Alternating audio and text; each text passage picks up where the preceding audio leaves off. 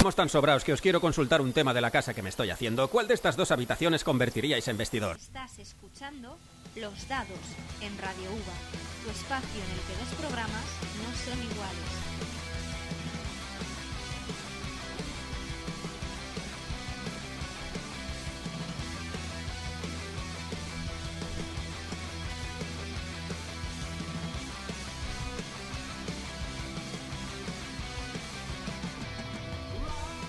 Bienvenidos a Los Dados, el único programa en Radio UVA donde los temas los elige la suerte. Sorprendentemente nos han renovado por una cuarta temporada con producción en Netflix, pero el casting se mantiene igual.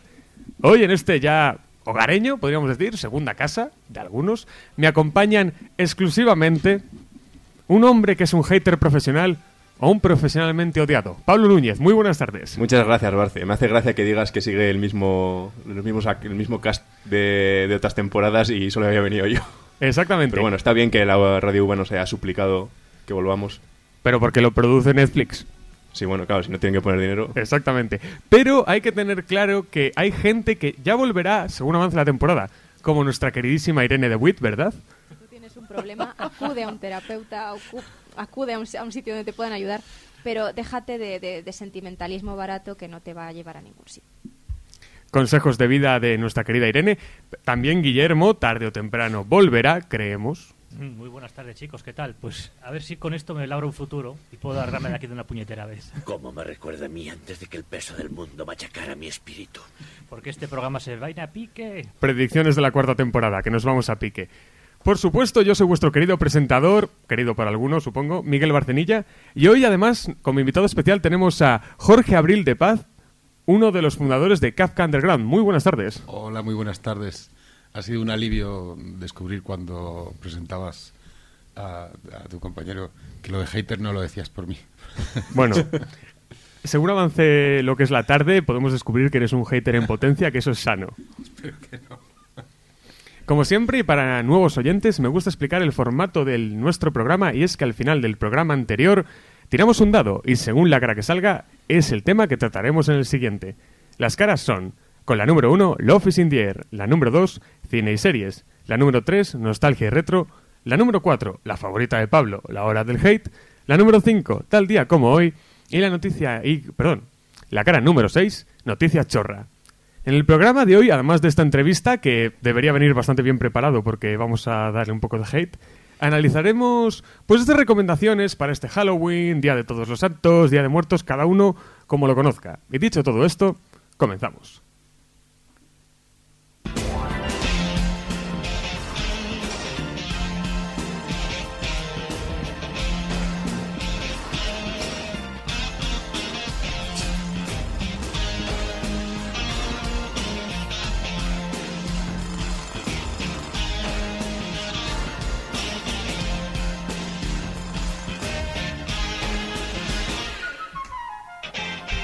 Harry, ¿metiste tu nombre en el cáliz de fuego? Morning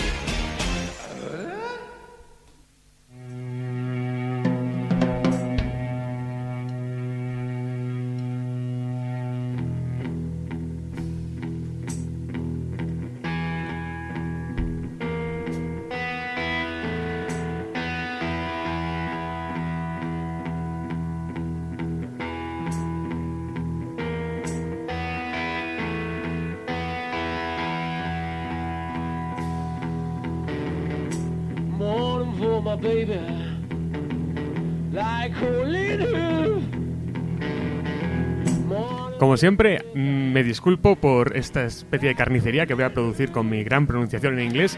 Estás escuchando Howling Like Howling de Fellows, grupo que a Jorge debería sonarle de algo. ¿Verdad? Me suena mucho porque además creo que esta noche presentan su nuevo disco en el Kafka. Y aprovechando, ya lo has metido tu colación, pero ¿en qué momento se os ocurre un poco eso? No solo abrir un bar, sino además no parar de hacer actividades culturales como en él, como presentaciones de discos, conciertos, etcétera. En realidad lo del bar fue casualidad. Mm, Mi socio David y yo mm, en realidad queríamos hacer unas- una especie de sociedad multidisciplinar de, artistas y estaba, lo teníamos ahí rondando la cabeza y pero nunca nunca dábamos el paso y sin querer de repente apareció la oportunidad de abrir un bar tanto él como yo llevamos muchos años en hostelería y, al final lo que hicimos fue al descubrir que teníamos el- la ubicación pues empezar a, hacer todo este tipo de cosas creativas no solo conciertos ya ya sabes tú Eh, eh, obviamente aquí ocurre una cosa que también es muy graciosa, que es que cómo se organizan dos, tres, incluso cuatro conciertos a la semana. Eso tiene que ser una locura organizacional bastante grande. Tengo que decir que no lo sé. No, bueno, sí lo sé. Pero en realidad no es mi papel. Eh, quiero decir, David y yo estamos muy. bueno, David, Roberto y yo estamos muy en contacto en todas las cosas que hacemos, pero cada uno tenemos nuestro papel. Entonces ese, ese campo lo lleva David muy sabiamente, pero la verdad que yo también me pregunto cómo es capaz de tener. Con la memoria que yo tengo sería imposible que yo llevara una gestión así, porque ya no. Es cierto que ahora existen las aplicaciones de calendario y que te avisan, pero es que a mí se me olvida cómo poner una nota en el calendario. Tenemos un problema. Eh, sé que es un trabajo muy laborioso, porque al principio lo hacíamos los dos juntos, cuando, cuando empezamos con el bar, todos nos lo consultábamos, oye, ¿qué te parece este grupo? ¿Qué te parece si pues, nos cobra tanto? En, realidad se queda pequeño, grande, todo lo comentábamos. Ahora ya hemos llegado a un punto en el que él hace esa labor, muy, muy apreciada por mi parte.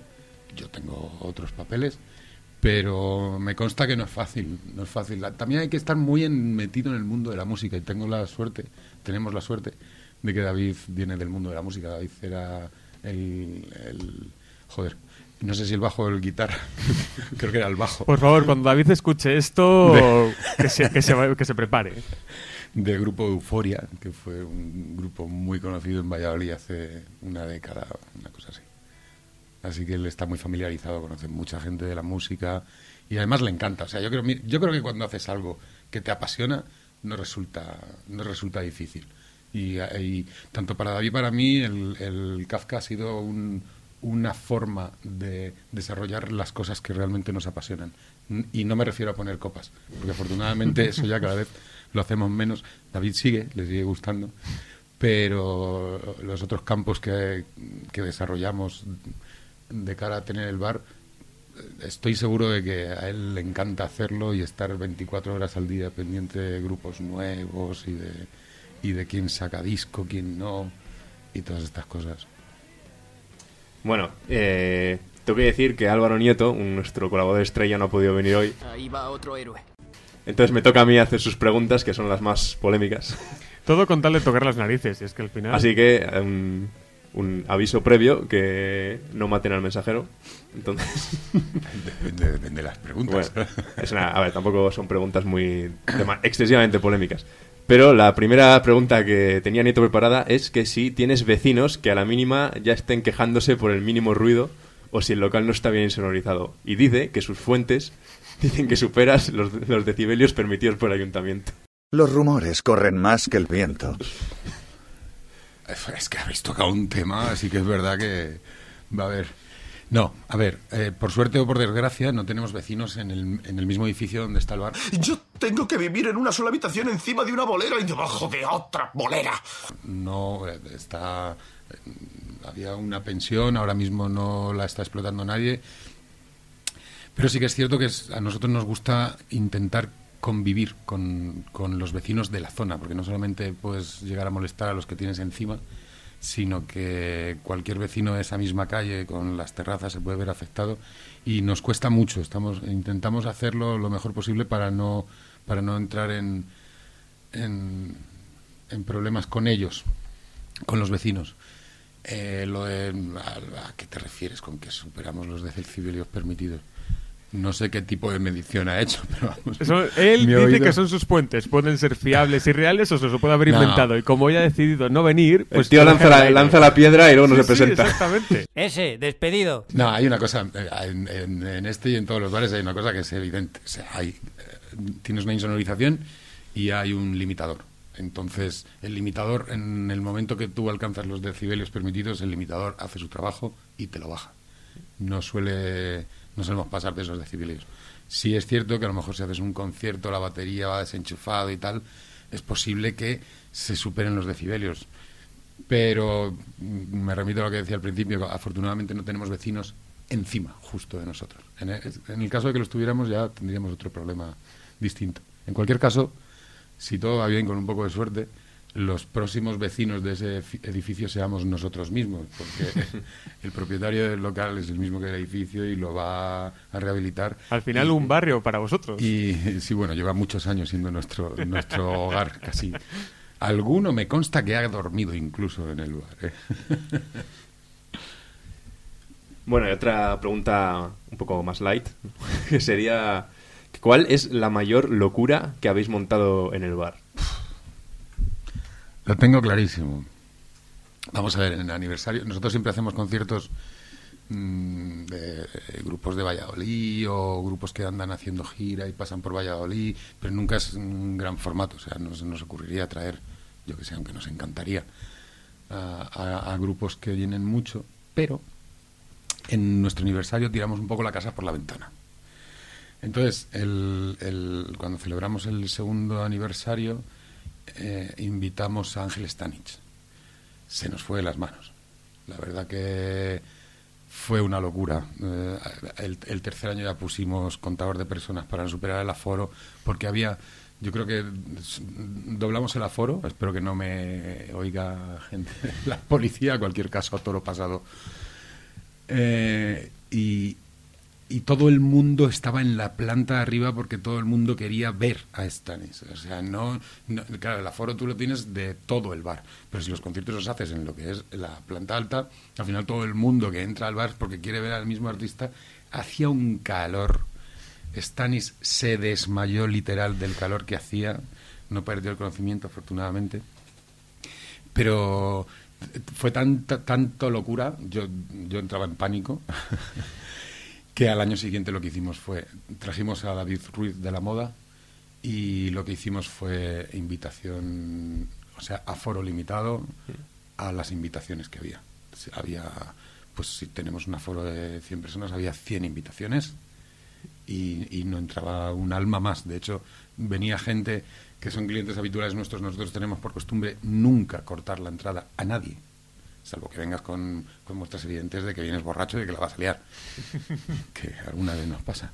Pero venía gente que son de, de nuestra parroquia y, e intentaban entrar y ahí me veía yo en la, en la calle con el cuenta personas diciendo, tío, lo siento, pero no puedes entrar. Ahora, ¿cómo no me? Es que, no- es que hasta que no salga una persona no puedes entrar tú. Y jugaba un poco, salía la gente a fumar, salían tres a fumar, dejaba entrar a tres. Cuando querían volver a entrar los que estaban fumando, ya yo no les dejaba hasta que salieran Dios otros mío. tres. Una locura, eso fue una locura. Y por un lado espero que no se repita, porque la verdad que a mí esas cosas me ponen muy nervioso. Pero por otro lado está bien si lo tenemos así controlado, porque al final, claro, pasa una cosa, es que por poner, no recuerdo ahora mismo de memoria el, aforo que tenemos, pero si hay 100 personas, las 100 personas no están distribuidas por todo el bar, las 100 personas están arriba porque todos quieren ver el concierto y al final pasa casi lo mismo que pasó con, con Ángel Stani.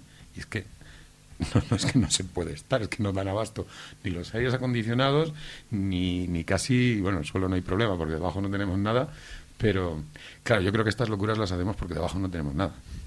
También. Eso es importante. De hecho, me gusta que hayas matizado muy bien que no hacéis como Ryanair y controláis la entrada y salida de personas, no las- como ciertas empresas como que he nombrado y otras tantas que no habría ni que nombrar. que no es necesario. Sí, además hemos juntado la pregunta con la siguiente, porque ya iba relacionada con el aforo máximo. Y otra pregunta que habíamos preparado era que si habéis tenido alguna experiencia rara o extraña en algún evento que hayáis organizado alguna vez. No sé si Miguel puede expandir un El- poco el- más. Lo elaboro un poquito. Sí. Pues eh, eh, al final esto pasa, es muy sencillo. Eventos culturales como conciertos o cualquier cosa, por ejemplo, traes a, a alguien de la moda y, y no solo vienen los fans y seguidores, sino viene la fanática de turno o el fanático de turno y dice y lo ves venir. Ves a la distancia y dices, me la lía.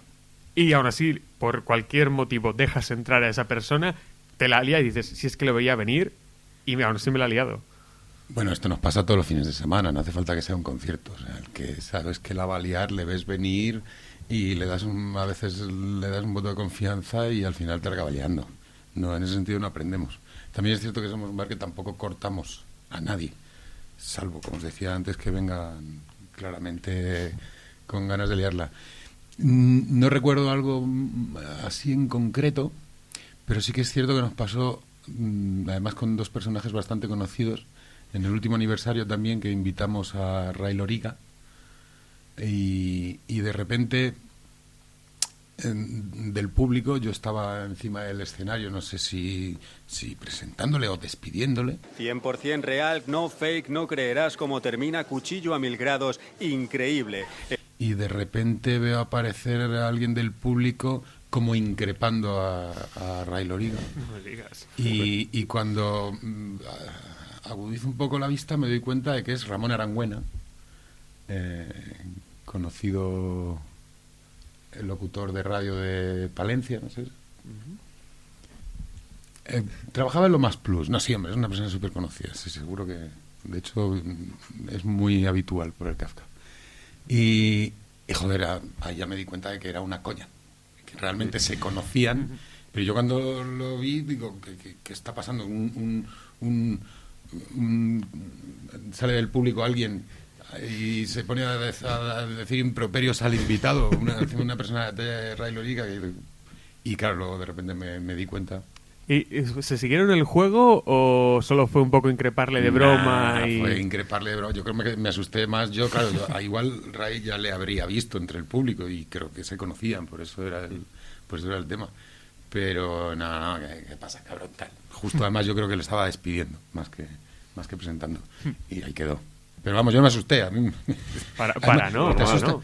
A ver, te asustas sobre todo porque dices, ¿qué está pasando aquí? Eh, Ramón Arangüena está lanzando improperios contra Ray Loriga. Esto, ¿qué está pasando Delante aquí? de un montón de gente en un concierto Claro. que dices, Sí, sí. no te lo piensas, es uh, 100% comprensible. Porque, sobre todo, si en, un, si en un momento no reconoces a la persona, además, que puedes quedar en ese valle inquietante de un momento está de broma, está en serio, de repente le va a tirar algo, no. Completamente. Me puedo imaginar la completamente. situación y vamos. No, hey, creo que, que Ray Loriga el- creo que es una persona completamente dispuesta a lanzarte algo. Muy... Coges, coges el micrófono. No, pero bueno, si no, y si no hubiera sido de broma, hubiera quedado una bonita anécdota, ¿no? También, exactamente. Desde luego.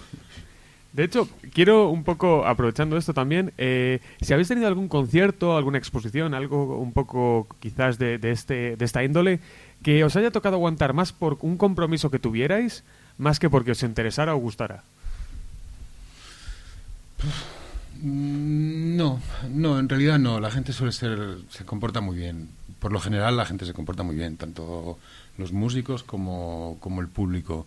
No hay, hombre, puedo mencionar, hay un personaje en la ciudad de Valladolid que si, si os movéis por bares más o menos conoceréis que se llama Sid. Sid es un ser, es entrañable por un lado, por otro lado tú lo ves viste con una gabardina negra, se pone los pelos de punta, además da la sensación en cuanto se toma dos cervezas de que se le va un poco la pinza, de hecho se le va un poco la pinza, y es músico. Entonces yo creo que eh, un día, un par de veces ha tocado en el Kafka. La, la verdad que a mí me encanta la música que hace. Tú le ves y la sensación que te transmite es de, es un colgado. No es un colgado, es un tipo súper inteligente, lo que pasa que tiene su estética y su flipada en la cabeza, que la tenemos todos de alguna manera, y de repente se sube al escenario y hace música y te quedas como, no, no doy crédito. Y, pero vamos, a lo mejor es la, el grupo con el que más, algo más extravagante o más raro nos puede haber ocurrido. No suele pasar. Y otra pregunta, que de todos es conocido que de vez en cuando os, tiráis la casa por la ventana y decoráis el bar de arriba abajo completamente. Que yo me acuerdo, por ejemplo, la, la primera que vi de las que hicisteis fue cuando hicisteis la decoración de Star Wars, que me quedé, me quedé flipando. Y la pregunta es, ¿cómo surge la idea esta de hacer un remodelado total de la decoración en ocasiones especiales? Bien, esta me la sé. Aquí ya has tocado en mi campo. Vaya, viene con la chuleta. Eh, no es una idea eh, original nuestra. Yo, mm, yo me crié en una familia, mi, mi madre mm, ha- hacía disfraces y los alquilaba. Entonces yo, para mí el carnaval es algo súper especial. De hecho, yo recuerdo de niño que iban dueños de bares a casa de mi madre a alquilar la disfraces porque habían invertido dinero en decorar el bar. Esto en los años 90 se hacía muchísimo. Entonces la ciudad casi, pues el 50% de los bares decoraban, invertían, la gente se disfrazaba, claro, había público. Ahora es distinto, ahora ya no hay tanto público. Entonces, un día sin querer, yo entré a trabajar en un bar que todos conoceréis, que está enfrente del Kafka, que se llama el Berlín. y, y ahí pasé un poco a hacer lo que yo veía que hacían. Eh, Soti, el, el dueño del Berlín, es un tipo súper creativo y súper artista. Y estuve con él unos cuantos años y me dejaba desarrollar estas cosas que bueno, a lo mejor me quedaba corto con lo que a mí me gustaría hacer, me daba bastante manga, pero claro, cuando, cuando de repente me encontré siendo dueño del Kafka, dije, "Ah, ahora, este, ahora este es mi bar, ahora yo aquí puedo hacer lo que quiera. Y no siempre puedo hacer lo que quiera, ¿eh? porque digo, claro, yo consulto a mis socios, tanto David como Roberto, y pero vamos, sí que no- nunca me han puesto peros ni me dicen, no, esto no se puede hacer, tal. Igual sí que tengo que pasar un poco el presupuesto de lo que nos puede costar. Y a partir de ahí ya es desarrollarlo. Yo me la gozo. Yo me encierro uno o dos meses, depende de la dificultad de la decoración que queremos hacer en una pequeña nave que tenemos en la Cañada Real. Y, y con la gente que me echa una mano. Y de ahí va saliendo. Mm, No puedo decirte que es que para mí es genial. Mm, Igual que ahora ya de las decoraciones que hacemos en Halloween, ahora llega, eh, luego vuelve el carnaval, luego hay que decorar algo un poco para la Nochevieja, o nos inventamos el- la, la final de Juego de Tronos y Un tro- un el trono de hierro recreado con espadas de plástico, pintado, customizado, una cosa maravillosa. Tengo eh, que de decir que estoy súper orgulloso de ese trono porque además, no sé si conocéis a Juan Villa de Prometeo, eh, me lo compró y él lo ha reforzado porque la verdad que era, era muy enclenque, lo hice con, con espadas de los chinos y lo ha colocado en el castillo encantado que tiene en... en, en- ¿dónde es? En- Nunca me acuerdo, pero sí que lo hemos, lo hemos hablado a micrófono cerrado, de hecho, y me lo dijiste y no me acuerdo de dónde tiene el castillo encantado. De verdad. Que, Le metemos en Lo postproducción. metemos en producción o algo, seguro. Y luego además, fíjate, incluso ya no en ocasiones especiales, siempre lo tenéis con cosas. Desde aquí un saludo a Martín Hernández y a los chicos del, del SRAC que me decían hoy, que estuvieron ayer, que les encantó el capó del escarabajo. Ah, mira. Fíjate que de muchas cosas que hay, que todos coincidían en ese punto. Bueno, es que hay que decir que, que el Kafka no solo es las decoraciones que hacemos, el Kafka en sí entera es una decoración que, hicimos nosotros mismos, porque eh, lo hicimos entre David y yo, era nuestro primer bar, teníamos muchísima ilusión, no quiere decir eso que ahora ya no la tengamos, que la seguimos teniendo, pero lo decoramos un poco, intentamos hacer... Yo recuerdo estar durante el día clavando tablas y por las noches recorriendo con la furgoneta los contenedores de obra de la ciudad para buscar tablas y, y- y puertas de contraventana y cosas así que nos pudieran encajar en determinado sitio. Y el, el capó en concreto, en realidad nadie lo sabe porque nadie me pregunta y ahora que no nos oye nadie os lo voy a contar. Bueno, no nos oye nadie. Ahora no, pero luego- Ah, bueno, era una ironía, hombre. ¿Ves? Te lo he dicho, te lo he dicho, no te lo he dicho. Este se levanta y se nos va. E- espera.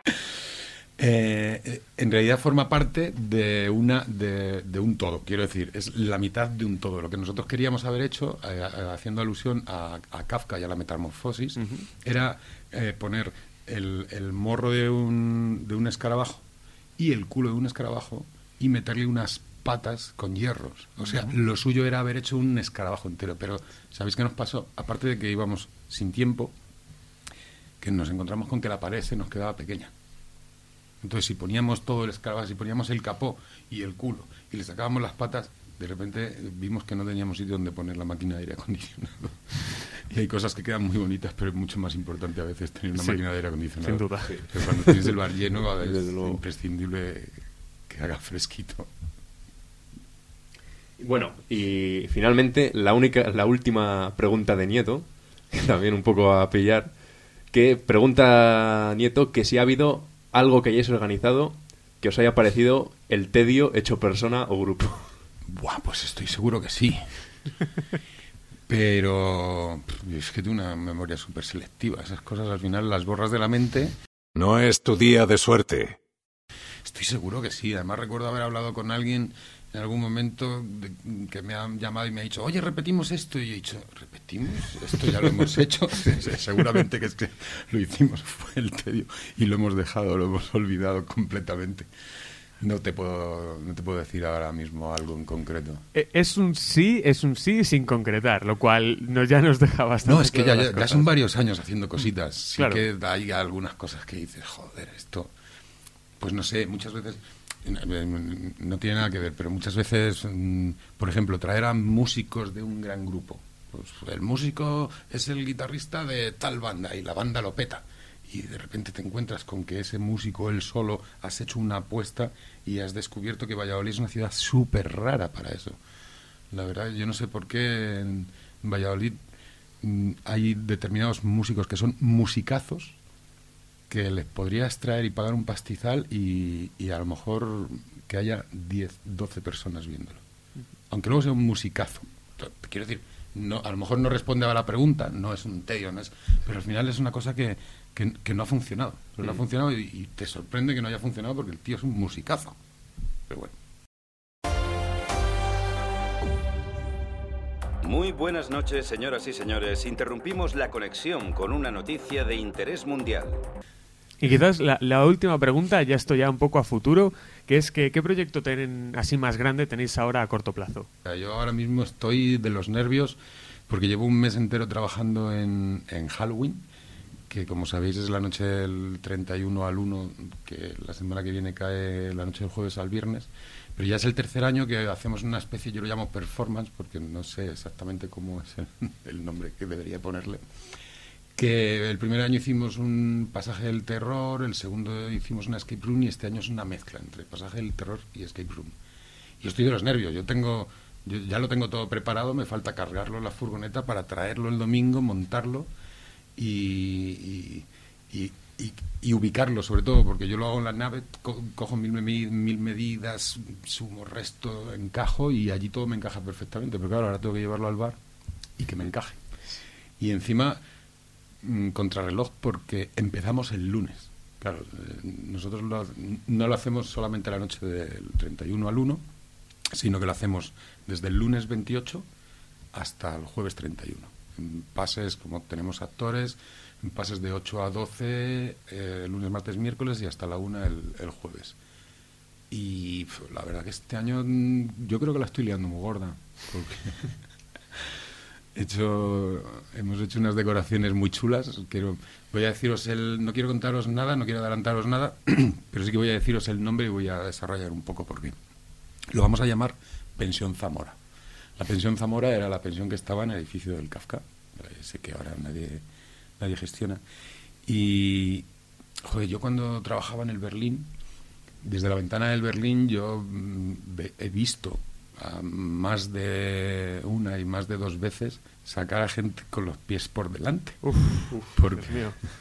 La verdad que Claro, tenían... tiene sentido si es una pensión, pero aún así... No, bueno, ¿sabes qué pasa? Que tenían un concordato con el ayuntamiento o algo así en el que tenían que acoger a- en invierno, las noches de invierno tenían que acoger a indigentes, Mm. gente que estuviera en la calle y tal. Pues, yo no sé cómo funciona eso, pero ellos a menudo tenían cogían gente, porque además les veías que les traía la policía muchas más veces de los que salían por las pies- con los pies por delante, afortunadamente.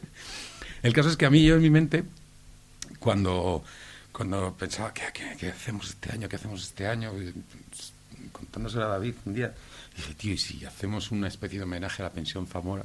Nos inventamos una historia, esa historia está inventada, además es una cosa que, que la gente cuando entre a la atracción lo va a entender, porque habrá un vídeo explicativo en el que supuestamente la pensión Zamora está siendo investigada por desapariciones de clientes Clientes que son pues indigentes, yonkis, el, tipo de público que realmente tenía la pensión Zamora.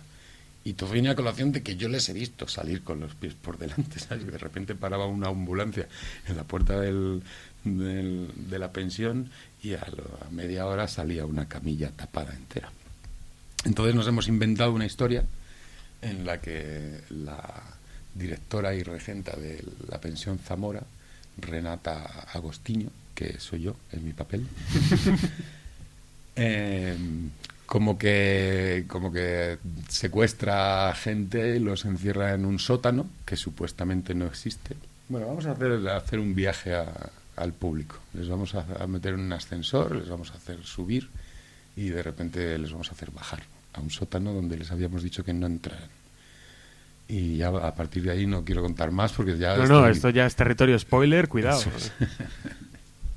Pues desde aquí, desde los dados, no podemos hacer otra cosa que recomendar ya no solo esta experiencia de Halloween, si, que si se parece mínimamente a las que ha habido otros años, yo la considero al menos un imprescindible, sino recomiendo el Kafka Underground desde el punto de vista de eso, un epicentro de la cultura en Valladolid comprometido con la cultura también joven, que es algo que muy poca gente fuera quizás de los ayuntamientos y otras entidades deciden apostar fuertemente por ello. Lo recomendamos profundamente. Pablo, a lo mejor ahora es cuando estás en desacuerdo conmigo. No, no, es- también lo recomiendo. Es uno de los bares más habituales en los que voy yo los sábados, o sea que no iba a- Pues queda, queda hecho. En tu caso, Jorge, muchísimas gracias por habernos acompañado esta Muchísimas entrevista. gracias a vosotros, ha sido un placer. Y a vosotros, queridos oyentes, una pequeña parada para descansar y continuamos en los dados aquí en Radio UVA. ¡Por fin! Bueno, Pablo, estamos en Halloween, momento feliz eh, Por para supuesto. ti, con temazos, tras temazos, tras temazos. ¿Qué me Por, traes hoy? por supuesto, estamos en Halloween, así que vamos a hacer un homenaje a probablemente el mejor videojuego de terror de la historia, que es Silent Hill 2, que también tiene una banda sonora Ah, impresionante. creí que ibas a decir PT. No, no, no hablamos de eso aquí. Eh, que también tiene una banda sonora impresionante, pero como es el caso con Akira Yamaoka, al que por cierto tuve la suerte de ver el año pasado en el Barcelona Games World, una conferencia muy interesante. Y os traigo el tema principal de Silent Hill 2, Theme of Laura, que bueno, ya veréis que es un temazo.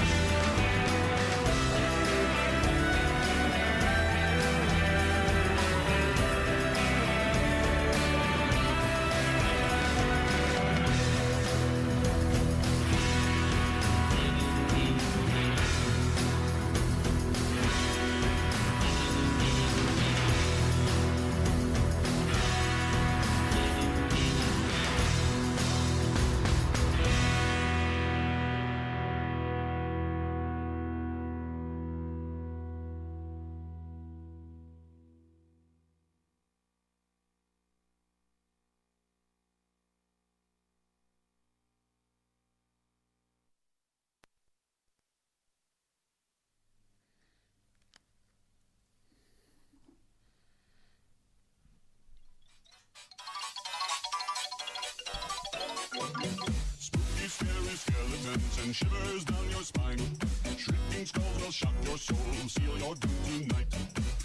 Scary skeletons speak with such a screech. You'll shake and in surprise when you hear these zombies shriek.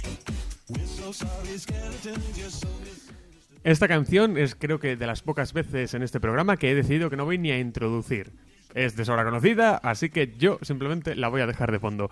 Y en esta segunda mitad del programa vamos a haceros recomendaciones de películas y series de Halloween, que ya que es su semana, pues ¿por qué no recomendar esto en nuestro especial de cine y series para abrir un poco temporada? Y voy a empezar yo en este caso con una recomendación maravillosa y que ha pasado muy desapercibida a lo largo de los años, que es Oculus, el espejo del mal. Me cojo la sinopsis de Film Affinity porque me parece muy correcta, corta y contundente sin spoilers, que es que hace tiempo que un asesinato dejó huérfanos a dos niños. Las autoridades culparon al hermano, pero la hermana creció creyendo que el verdadero culpable había sido un antiguo espejo maldito. Ahora completamente rehabilitado y con 20 años cumplidos, el hermano está listo para empezar de nuevo, pero la hermana está decidida a demostrar que fue el espejo lo que destrozó a su familia. ¿Por qué recomiendo esta película? Pues por muchos motivos. El primero porque una de las protagonistas, la que es la hermana, es Nebula de Vengadores. Actriz sobresaliente y que no me sorprendería que de un año para otro se lleve un Oscar. O incluso estas actrices tipo Meryl Streep que entre en un bucle de todo lo que haga se lleve Oscar. Karen, Karen Gillan. Karen Gillan, gracias Pablo. Hombre, vamos a decir su nombre, ¿no? Sí, lo iba a decir más pronto que tarde. Bueno, bueno. O más tarde que pronto. También la recomiendo básicamente porque es terror verdaderamente psicológico, no tira del jumpscare fácil, de ese susto de uh, tal, y ya está. Y sobre todo porque es de las pocas películas de terror en este caso que tiene eh, dos escenas que a mí me ponen los pelos de punta sin ningún tipo de gore. Lo cual creo que a día de hoy, que eh, la industria de Hollywood en este caso tira muy fácil de- del topicazo, que algo se atreva a hacer esto es bastante importante. Sí, yo también creo que se ha perdido un poco el terror psicológico con respecto al terror puramente violento. Que en mi caso también me pasa exactamente lo mismo. A mí lo que me gusta es el, es el terror que de lo que no puedes ver, lo que bueno, lo que no puedes ver, lo que está en tu cabeza más que el mostrar, ¿no? El ser desagradable. Entonces para mí, por eso precisamente, pues soy fan de Silent Hill, porque es un terror de que se mete en tu cabeza, es mucho más profundo que, que el típico baño de sangre, ¿sabes? Que, diríamos. Que se puede hacer un baño de sangre y ser terrorífico. Sí, Que eso no pero... nos lo descarte nadie. Pero también puedes hacer un baño de sangre completamente gratuito, Hmm. que no de terror, sino asco. Básicamente. Al mismo tiempo, eh, para empezar esta temporada tenemos clips de, de oyentes, esta vez. Y nos van a hacer recomendaciones de qué pelis de Halloween o qué series les gustan a ellos. Pues yo recomiendo ver El Orfanato, porque aunque la vi hace tiempo, de más pequeña, me sigue dando el mismo miedo que entonces. Y encima, con Belén Rueda eh, como actriz principal y con Bayona como director, pues ¿quién le puede decir que no? Yo puedo estar bastante de acuerdo. Las pocas pelis españolas que además defiendo a capa y espada siempre. ¿Alguien, ¿alguien quiere darme pelea, Pablo? let's get ready to No, porque no lo he visto. Muy bien. Así que no voy a hablar de lo que no conozco. Pues eh, esta película solo tiene que yo recuerde un jumpscare, jumpscare y el resto es también muy psicológico, muy de que juega con qué puede ser real y qué puede estar en la mente de Belén Rueda. Cosas bastante interesantes. Luego también tenemos recomendaciones de otra oyente. Yo recomiendo mucho la serie de Marianne, que es la última producción de terror, fran- es francesa de Netflix. Y la verdad es que me ha enganchado muchísimo porque aparte de terror también tiene un punto de misterio y de suspense que hace que te enganches y quieras ver el capítulo siguiente. Trata sobre una mujer que desde niña tenía muchas pesadillas con una bruja llamada Marianne y empieza a escribirlas. A raíz de eso, pues escribe libros y se hace famosa, es una escritora famosa y todo se complica cuando una amiga de la infancia va a verla en una firma de libros y le dice que su madre eh, se ha mm, metido en el papel de Marianne y cree que es una bruja y que está haciendo cosas un poco raras. Y nada, la verdad es que la recomiendo mucho y bueno, pues espero que os guste y que os moráis de miedo. Bueno, Pablo, ¿y tú qué nos traes hoy? Pues yo os traigo también, mira, es que soy monotemático, macho. Ya he dicho Silent Hill, ya Dilo cuatro veces Tres veces. Vamos allá. Entonces, yo os traigo una película que a mí me gusta mucho, que es eh, Jacob's Ladder, la, la escalera de Jacob, que es la, a pesar de que es la principal inspiración de la saga de Silent Hill, parece que no la conoce mucha gente. Y es que si la veis os daréis cuenta de que es que está súper inspirada en esta película. Y va sobre un veterano de Vietnam que después de la guerra vuelve a, Nueva York, a su ciudad, y aunque parece que está llevando una vida normal, como que hay pequeñas, una especie de pequeñas alucinaciones que empiezan a meterse dentro de su vida, poco a poco. Plan, puede ver a gente con pequeñas deformaciones por la calle, gente con cola en el metro y cosas así. Y progresivamente estas alucinaciones se van volviendo cada vez más esperpénticas, por así decirlo, más eh, chocantes y empieza hasta que empieza a ver literalmente a demonios por, por- en su entorno, empieza a tener sueños en los que le, le llevan a, a hospitales llenos de, de monstruos que están haciendo operaciones sobre él y, y como que estas, estas alucinaciones que parecen como una especie de descenso literal a los infiernos que está teniendo este personaje, cada vez son más terroríficas. Y, y además eh, el diseño visual de esta, de esta película es o sea, es, un- es- en mi opinión es fantástico. El diseño de, los monstruos que está, que por cierto, según me he informado sobre la película, resulta que está muy inspirado en, en los efectos de la talidomida, el, este fármaco Sí, que... sí, sí. Pues el, el diseño de los monstruos está muy inspirado en, en los efectos reales de, de Hmm. esta, de este fármaco que tuvo sobre la gente. Y algunas técnicas de, de cámara que usan, como que, por ejemplo, el moverse a cámara lenta y luego pasarlo a cámara súper rápida para crear un efecto absolutamente demoníaco, Hmm. que la saga Silent Hill también Ha usa. bebido, ha bebido de Sí. esto muchísimo. Y el escenario, el, el escenario del metro de Silent Hill 3 está sacado de esta película, la chaqueta del protagonista del 2 está sacada de esta Sí, película. sí. Es, es increíble. Y un montón de... ¿Hasta qué punto puedes decir que te has inspirado, que has Sí, plagiado? es- ¿Cuál es, es- la línea? Llega un punto en el cual hay, hay hasta planos que están copiados tal cual, que eso es verdad. Pero yo la recomiendo mucho y además una cosa curiosa es que el protagonista de esta película, Tim Robbins, cuando se hizo esta película era conocido como un actor de comedia. Sí.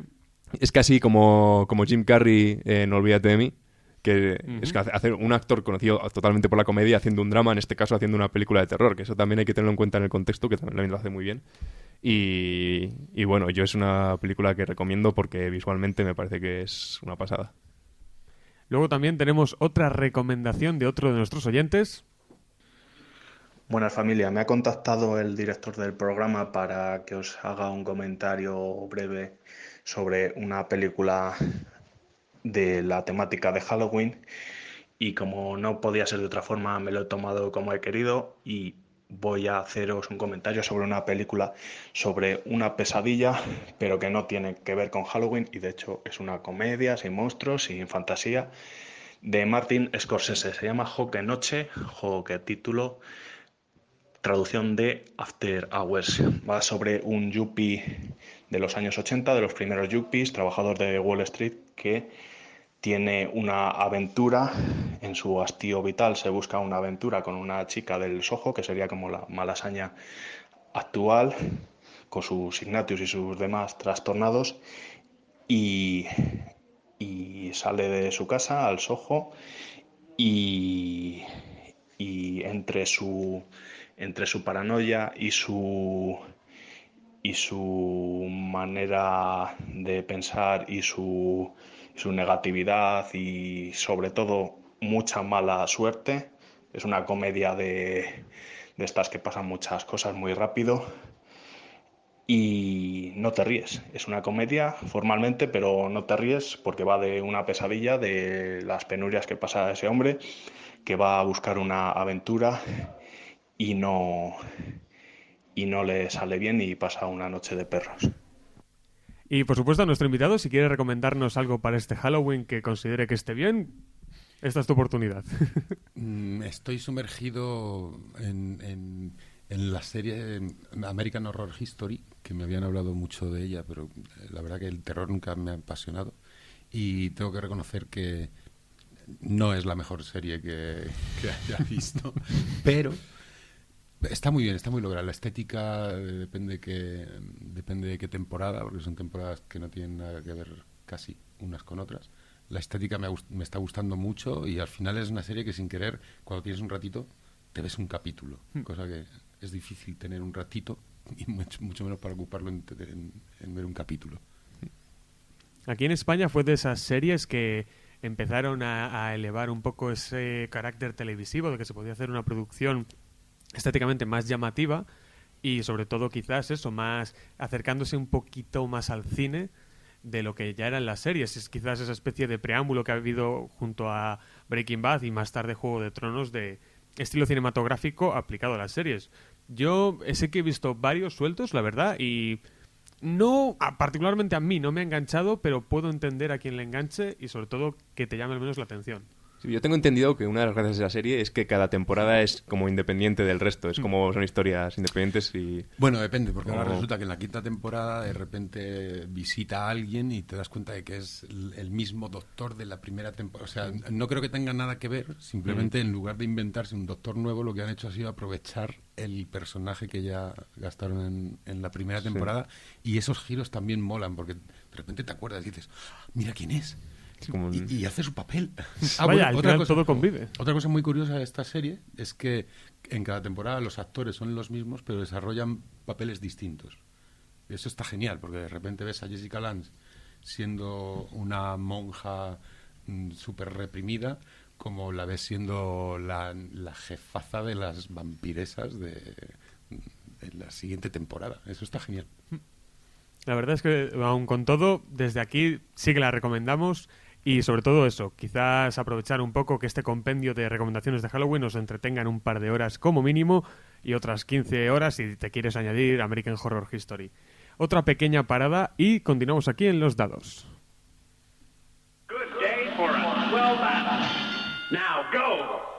¡Los dados, los dados! Por supuesto, ha llegado ese momento que determina los temas a tratar. Así que toca tirar el dado y como siempre me gusta dejárselo si puede ser a nuestro invitado, a ver qué número sale. De hecho creo que está con dos dados y como salga un número raro veremos cómo nos lo montamos. Eh, eh, ah, uno solo. Uno, vale, vale. Bueno, es que aquí tenemos podemos dados de elegir el que más nos gustará. tamaños, Exactamente, y podemos elegir el que más Voy a- nos voy a guste, tirar si es que al dos, final a ver si hay suerte y sale un número menor de ese. no hay caras malas. Mira. Sí, pues fíjate, ha salido un número mejor que 6. ¿Cuál- ¿Qué ha salido? El 5. El 5, tal día como hoy. Hacía mucho que no salía esa cara. Eh, tocará calentar motores porque es quizás la que siempre he considerado más complicada, pero que puede dar un muy buen resultado. Como siempre, yo quiero agradecer a mi querido contertulio, el único que ha estado dispuesto a venir a este inicio de temporada, soy, soy el único que soy fiel a ti y vengo día sí, día también. Porque estás a cinco minutos de casa. También. Por supuesto, agradecer a Jorge habernos aguantado todo este rato y nuestras preguntas. Muchísimas gracias. Un placer, muchas gracias a vosotros.